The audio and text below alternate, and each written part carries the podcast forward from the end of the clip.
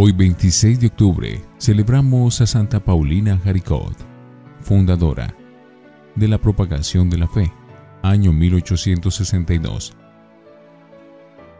En cada parroquia del mundo, el tercer domingo de octubre se celebra el Día de las Misiones, una fecha para ofrecer oraciones, sacrificios y limosnas por las misiones y los misioneros de todo el mundo. Hoy vamos a hablar de la joven a la cual se le ocurrió esa idea. La idea feliz nació de una simple charla con la sirvienta de la casa.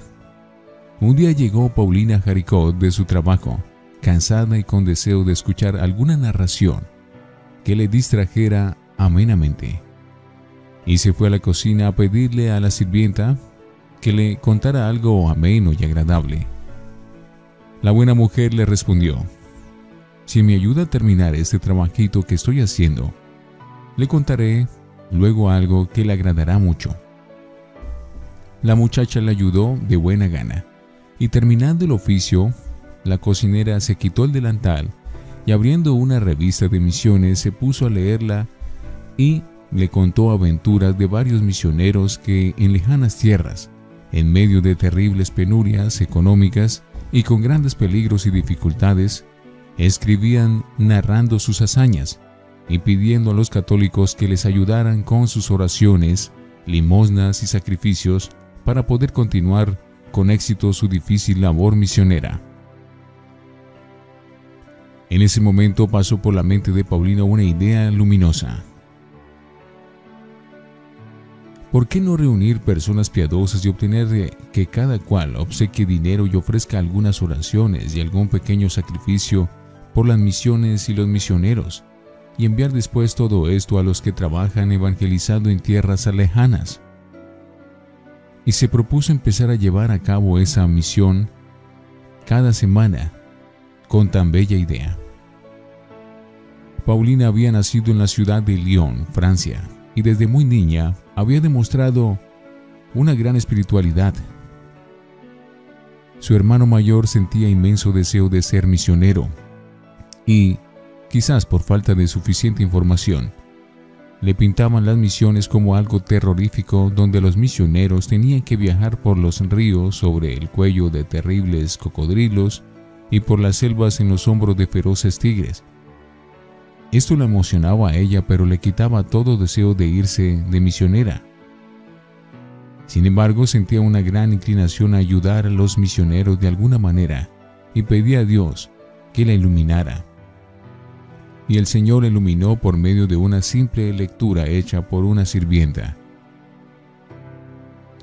De pequeñita aprendió que un gran sacrificio que sirve mucho para salvar almas es el vencer las propias inclinaciones a la ira, a la gula y al orgullo y la pereza. Y se propuso ofrecer cada día a nuestro Señor algunos de esos pequeños sacrificios.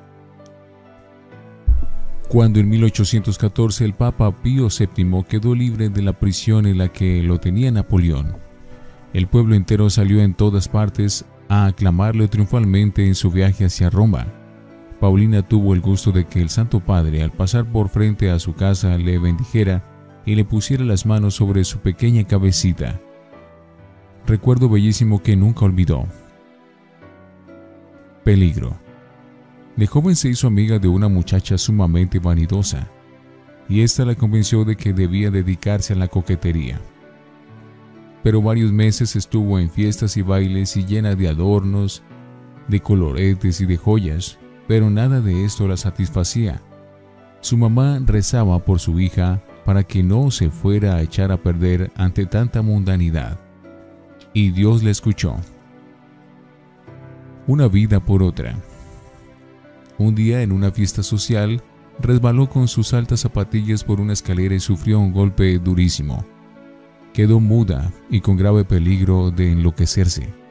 Entonces la mamá le hizo este ofrecimiento a Dios. Señor, yo ya he vivido bastante en cambio, esta muchachita está empezando a vivir. Si te parece bien, llévame a mí a la eternidad, pero a ella devuélvele la salud y consérvale la vida. Y Dios le aceptó esta petición. La mamá se enfermó y murió, pero Paulina recuperó el habla, la salud física y mental y se sintió llena de vida y de entusiasmo. Cambio externo. Poco después, un día entró a un templo y oyó predicar a un santo sacerdote acerca de lo pasajeros que son los goces de este mundo y de lo engañosas que son las vanidades de la vida. Después del sermón fue a confesarse con el predicador y éste le aconsejó, deje las vanidades y lo que la lleva al orgullo y dedíquese a ganarse el cielo con humildad y muchas buenas obras. Desde aquel día, ya nunca más Paulina vuelve a emplear lujosos adornos de vanidad, ni a gastar dinero en lo que solamente lleva a aparecer y a deslumbrar. Sus vestidos son sumamente modestos, hasta el extremo que las antiguas amigas le critican por ello. Ahora, en vez de ir a bailes, se va a visitar enfermos pobres en los hospitales. La nueva fundación. Y es entonces cuando nace la nueva obra llamada Propagación de la Fe. Son grupitos de 10 personas, las cuales se comprometen a dar cada una alguna limosna para los misioneros y ofrecer oración y pequeños sacrificios por ellas.